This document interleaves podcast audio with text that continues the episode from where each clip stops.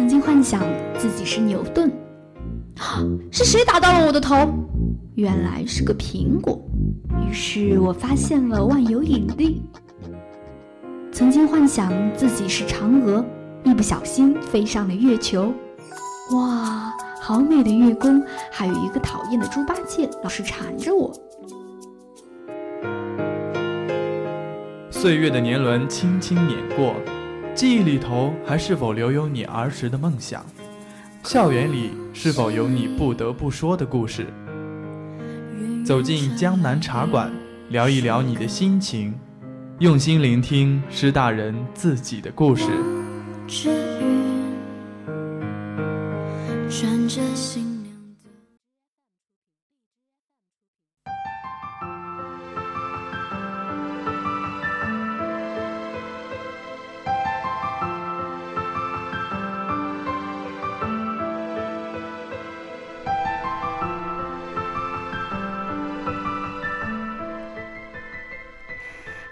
各位听众，北京时间的十七点零五分，您现在正在收听到的是 FM 九十五点二浙江师范大学校园之声。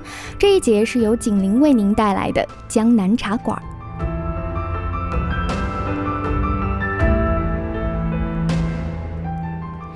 现在已经逐渐进入到了四月份的尾声啊，而每年的五六月份呢，也即将迎来了毕业季。可能对于众多的毕业生来说，如果能将自己的兴趣变成自己的工作，那就是一件非常幸福感爆棚的事了。本期做客到我们江南茶馆的嘉宾呢，正是一位有故事的幸运儿。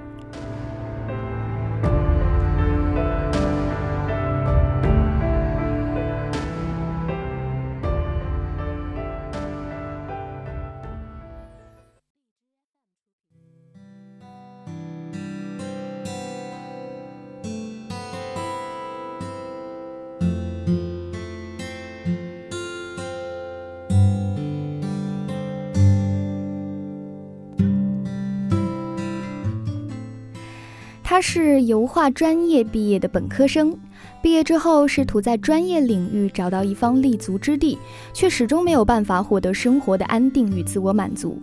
因缘际会之下，他转型为景德镇的陶艺匠人，从陶入手，体味美术真谛。体味世情冷暖，他化身青旅老板，聆听社会百态，初心始终不忘。他变身重返校园的美术学研究生。在探究研究的路上求索，六年的时光，从创业到在求学，体验多种别样的人生。他就是二零一七级美术学院的研究生赵斌。今天的江南茶馆，我们就一起走进这位有着多重身份的有故事的人，品一杯茶，静静聆听他的故事。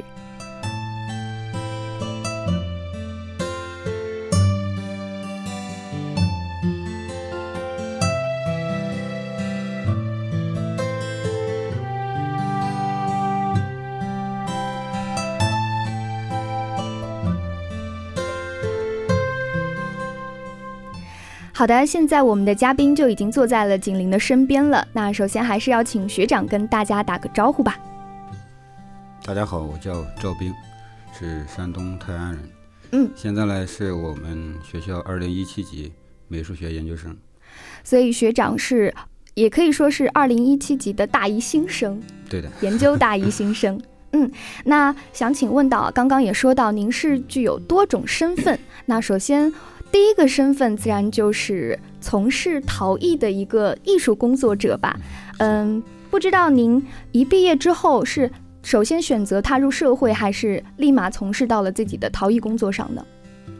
当然，刚毕业的时候跟大家一样，都是相对比较迷茫的嘛。嗯嗯。但是心里那份就是说，靠自己喜欢的专业来，就是说为生的这个念头是一直都有的嘛。您是学油画专业是吗？是所以毕业之后有没有先从事相关油画专业的一些事情呢？呃，最先开始，其实对于我们来说，最适合的就是说这个高考这个美术培训班嘛。嗯嗯。但是我不是很喜欢这种，因为这个它有它很大的弊端在，所以我当时也没有做。所以就是没有从事到自己有关的专业。哎，那你是因为什么机会、机缘巧合遇上了这个陶艺的工作呢？是这样的，我后来就找了一份工作，虽然说并不是说跟油画有直接的关系，但是是从事当代艺术，也就是说给一位当代艺术家做助理，可能能接触到更多这个美术艺术前沿的一些东西。有关于艺术方面的东西。对对对。嗯，听说你是先去到景德镇，然后慢慢开始逐渐跟这个陶艺扯上了自己的关联，是吗？嗯，对的。当时也是过去出差的时候，然后感觉挺不错的。在景德镇有发生什么故事吗？让你对陶艺这方面开始有了深入的了解呢？因为刚开始过去出差的时候，也是就是在做陶瓷相关的东西嘛。嗯嗯嗯。那时候就感觉特别神奇。神奇，神奇在什么地方呢？因为说句最简单的，就是陶瓷就是拿一块泥巴一烧，就是陶瓷。拿一块泥巴来烧，嗯，按理来说，学习油画这个专业啊，跟那个我们所说的瓷器，感觉是风马牛不相及的两种概念。那你为什么会觉得，哎，我从事这个陶瓷也是比较有意思的事儿呢？因为对于艺术来说，所有的东西都是工具，都是材料。嗯嗯。因为我用油画颜料跟用泥巴其实是区别不大。所以就会呃觉得他们是有共通之处的，是吗？对对对对对。那你可以跟大家介绍一下，你有哪些比较喜欢的陶瓷工艺品，或者说是陶瓷的一些烧制技术吗？呃，因为陶瓷它有总共来说有七十二道工序。嗯。我们，你像我们普通的参与的，可能就那么十几道工序。最当然最有魅力的，或者说也是最期待，也是可能性。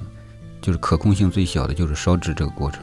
烧制这个过程，嗯，可控性小是体现在哪个方面呢？因为你把它放到窑里面以后，你根本不知道它出来是什么样子。对，就是可能是我捏的时候是一种形状，等我放进窑当中烧制成，哎，也许哎颜色有了很大的变化，或者是有出现了裂缝这样子的情况会有吗？那当然，这是再正常不过的，还有炸的可能，炸的可能都会有。那如果有一裂缝了，应该怎么处理呢？一般的话就是瑕疵品了。瑕疵品，那我们针对这个瑕疵品就直接报废处理，还是说我们还可以再进行二次加工呀？嗯，对于景德镇传统工艺来说，这就是瑕疵品，就是要砸掉的。嗯，但对于我这种有点就是天马行空啊，就是乱想这种，可能就我就把这种瑕疵利用起来。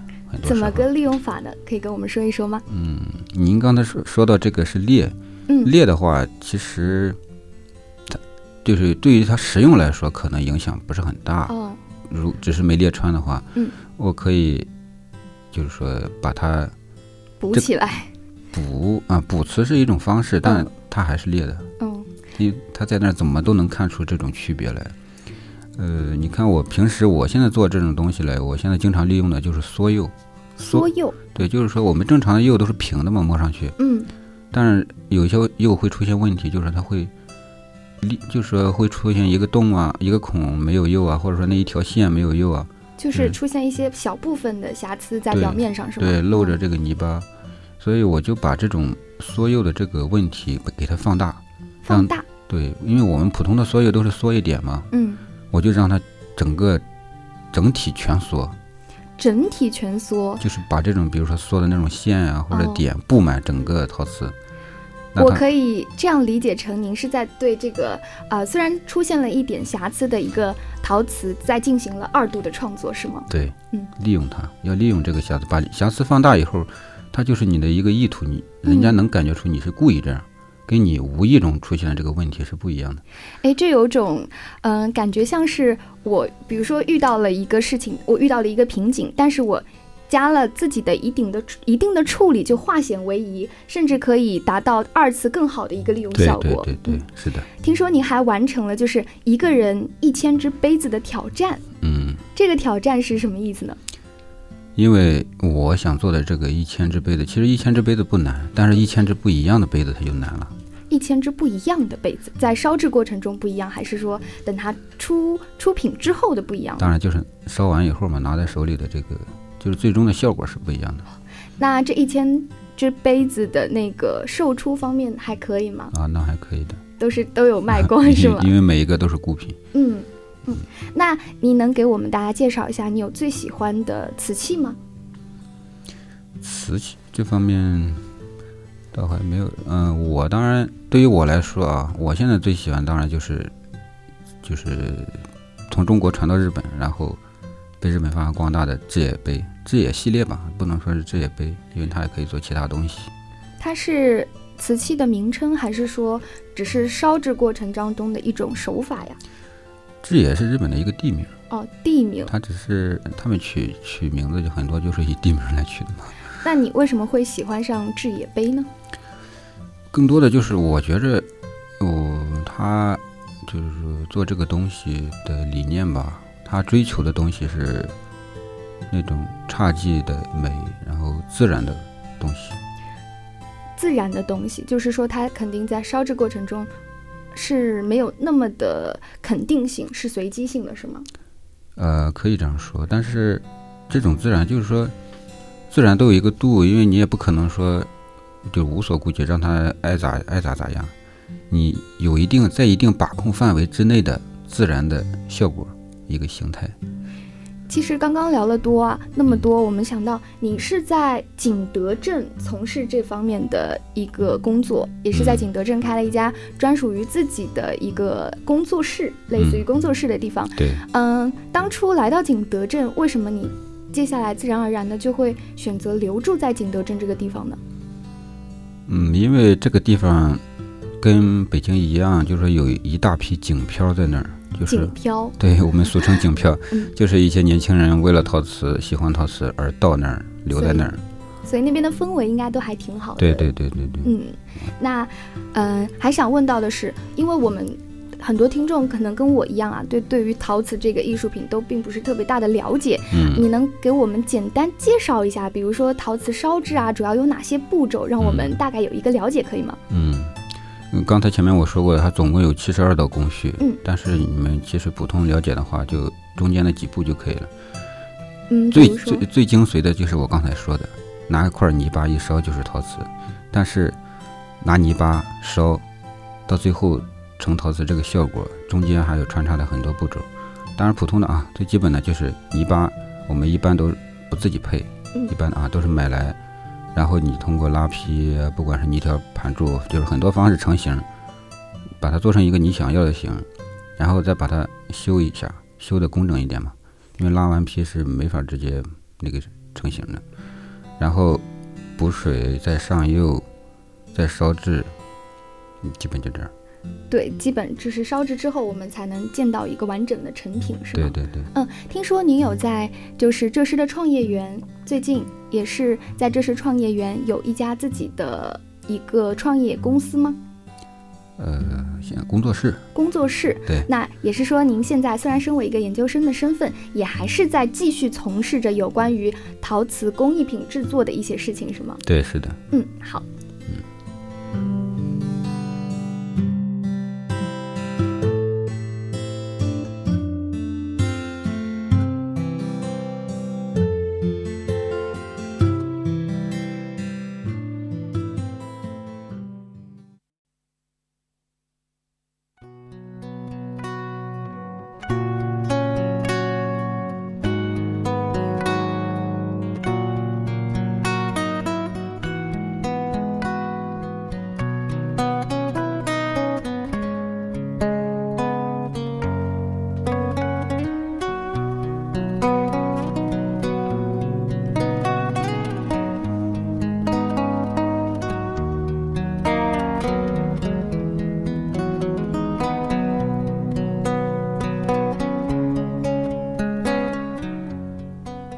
好的，在上一个部分，我们也是跟学长聊了一下有关于他从事陶艺这个艺术方面工作的事情。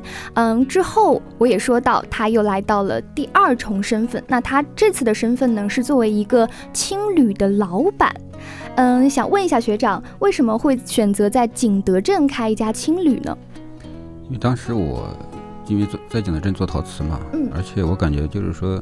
那边聚集着很多年轻人，嗯，也有很多外地的年轻人过来，但是没有这么一个形式的东西存在，所以我感觉就是比较适合。那您是什么时候第一次接触到青年旅社这么一个呃，也可以说是一个酒店，也不是酒店，就是一个 对 一个住宿的地方住宿的地方，没错。嗯，是这样的，我当时最先青旅是听别人说的，我对青旅也没有概念。嗯。然后当我真正去住的时候，当时是在深圳，嗯。也是一种家庭式的，也是一个年轻人开的九九零后，就是我在那儿就那几天过得特别开心，大家人都挺不错的，平时大家一块儿交流啊，聊事情，就是你聊聊你经历了什么事情，我聊聊我经历了什么事情，包括尤其最让我感动的是，我当时是带着陶瓷去的，嗯。最终我没有把它带回来，就在深圳他们一个花市那个地方把它全部卖掉了。出售掉了。对，然后当时青旅的在那住的人都去帮我，在销售啊，帮我喊啊还，挺温暖的这样的举动，就嗯，特别让我感动。就是在呃深圳的那个青旅之后，你对青旅这个文化有了更多的了解，是吗？，是的，那不知道你对青旅文化是什么样的一个理解呢？因为，嗯，可能青年旅社这么一个专有名词是，嗯，近几年吧比较对火热起来的。前段时间，呃，早几年都没有怎么出现过，但是最近也是比较火热起来。也是很想要了解一下您对这个青旅文化是有怎么样的理解吗？我认为青旅它是这样的，就是嗯说把住宿的这个条件或者说是空间啊什么的，就是说相对弱化，嗯，然后增强的是公共空间，就是说公共空可以，留给大家交流的空间，比如说是客厅、厨房、阳台、茶室这种这种地方。所以，呃，一般到青年旅社，大家如果晚上有空哈，有时间的话，是不是都会聚在，比如说一个公共地方，客厅里或者是厨房里，大家一起烧烧饭，对，聊聊天，玩玩游戏。对对对，嗯，其实我自己之前有去乌镇的时候，有过一次住青旅的经历。嗯，那一次我印象很深刻啊，就是我和我的小伙伴两个女生，嗯刚开始还挺害怕的，因为二十出头的姑娘有点害怕那种，呃，男生对男生是有点畏惧的。但是第一次接触到之后，发现哎，大家并不是用那种有色眼镜或者是防御心来对你，嗯反而是那种温柔相待，我真的是要给你交个朋友这种感觉。对所以那次的经历对我的影响也挺大的，我就感觉青青旅是一个可以大家聊天畅谈，你谈谈你身边发生的事，我谈谈我身边发生的事，这么一个比较自在的一个环境。对，不知道你在青旅的呃过程当中，你身为青旅老板有没有遇到一些有意思的事情呢？这事情太多了，可以跟我们分享一下。也有一些挺不错的人，也有一嗯些就是说不是，就是他对这方面理解不够吧。是这样的，我感觉，因为在我那住的啊，嗯，最年轻的也有十几岁的，也有岁八十多的，八十多的，嗯、对，就是说他们的共同点就是说他们的心态很年轻，他们住青旅，更多的都是说，也就他心态很年轻嘛，知道住青旅更多都是年轻人，嗯。就去接触一下年轻人，然后去了解一些事情啊什么的。你包括什么在青旅经常碰到的就是环游中国的、环游世界的这种，包括一些去景德镇做陶瓷的，各式各样的人对，人，很多人，不同身份、不同嗯年龄，然后不因为不同的原因，都共同聚集到这里来分享彼此的故事，特别有意思。对，嗯，是的，想问一下，您给你的青年旅社取名取的是什么呢？醉香木窑醉香木窑是吗？对有什么特别的寓意吗？啊，有点文艺啊。对，挺文艺的其。其实我也是借鉴的，嗯它一个呃醉香呢，就是字面意义理解就是说令人陶醉的地方，其实就这嗯，样。醉香。其实它就在我眼里，它就是代表的景德镇。木窑呢，其实我比较喜欢听民谣，喜欢民谣，所对以是木窑。对嗯，还挺，哎，这么被你这样一解释，我还觉得挺有意思，然后又特别文艺。嗯，那不知道您店里的装修风格是怎样的呢？也可以说复古，也可以说什么小清新什么，也不能算小清新。我觉得我更多的是比较沉稳那种。沉稳的，嗯，那我相信肯定放了很多有关于你制作的一些陶瓷的手工艺对对，品吧还？有一些老家具之类的，我是去下面村子里挨着逛的，然后收的。那也是花了挺多心思的在经营这里。嗯，嗯，现在旅店的经营状况还好吗？还好的。嗯，嗯，毕竟这么多年口碑在外，口碑在 扬名立万了。嗯嗯，那其实呃，我们说啊，您是从一个陶艺工作者，接着又发展到了青旅老板的这么一个身份，嗯，但是现在您的身份又到了我们浙江师范大学的美术学院的大一的研究生，不知道为什么您突然从社会上创业的这么一个人物设定，跑到了呃回归校园的这个学子的身份呢？是这样的，研究生其实是我一直的一个，就是说一个目标，嗯，只是我毕业的时候暂时把它放了一下。哦，就是我想考研究生，其实哎说起来有点那什么，就是小时候当我知道研究生这个词的时候，我当时就跟我的朋友就说我要考研究生，只是因为我感觉我理解的研究生就是说研究一些属于自己的东西，研究一些自己喜欢热爱的东西，嗯，所以你就毅然决然的决定，呃，在二零一六年的时候打算考研是吗？对对对，啊，那考研有没有遇到大家很众多考研生都会遇到的一些心理压力啊，或者是学习压力这样的问题呢？这方面压力我感觉应该比在校生要大。我也觉得，毕竟您已经在外面工作多年了嘛，然后在学校的学习生活有一段时间的缺失了，那你学习起来困难应该还挺大的吧？我估计。嗯，因为不只是那样，还有我平时我的店也在经营，我要就是说兼顾好多事情。还要兼顾哦，对，对兼顾包括青旅也好，包括自己的陶艺工作室也好，在挺忙。嗯、但是还是，嗯，要恭喜你吧，考研成功。谢谢谢谢。那来到浙师大，不知道感觉怎么样？您第一专业填的就是浙师大吗？啊，对，是的。是的。那呃，你觉得在浙师大有没有遇上自己比较心仪的同学或者是心仪的老师呢？当然，我感觉我很感恩现在的一切，包括我碰到的同学跟老师。嗯，有自己遇到喜欢的导师了是吗？对我感觉我的导师很庆幸，也很感恩的。可以聊一聊您跟导师之间的故事吗？因为我看到您提到导师的时候，真的满心的欢喜，然后又特别感恩的感觉。是的，这有一些东西呢，用言语是说不清，但是我感觉我跟老师是比较契合的，他是真的是一个性情中人，性情中就很，真诚，嗯，呃，就是感觉很契合。可能我年龄大一点吧，然后跟老师更能 聊得来共平时同点对可能比较多。嗯，哎，我也是听我们的编辑有讲到啊，他说，呃，你也是没想到，原来老师家里会收留着你的一个陶嗯瓷的工艺品，对，这是我跟我老师的缘分。是这样。就是说我老师他去景德镇的时候，嗯他有他自己也在景德镇逛，买了一些几个杯子。然后后来我回来以后发现了以后，我说这是我的杯子，老师说这是我在景德镇买的。没想到竟然是出自我的学生之手，他肯定这么想。那也是，嗯、冥冥当中的一种巧合，也是一种缘分。缘分，觉得缘分。那有遇到比如说比较心仪的、聊得来的同学吗？在我们大一的这个研一的期段，嗯，我来了以后，就是我们工作室，包括我上一级的学姐什么，跟我们都是在一个工作室嘛。嗯我感觉大家都是挺不错的，人都特别好，也很勤奋的。就是感觉真的感觉，其实上研究生没有本比本科要更累，也是更紧，因为这些东西虽然说没有人逼着你去做了，但是你自己是逼着自己要做的。你要拿出一些成绩来，你就要付出更多的努力。就大家都还挺不错的，相处也很好。所以说你还蛮适应现在的一种生活状态。对，忙碌嘛，我真的很特关心这个 问题，因为想到您多重身份的角色，嗯、然后肯定在生活当中，既要兼顾学习的部分，然后嗯要发展一下自己陶艺方面的工作，还有对青年旅社这样的一个关系。嗯，嗯对，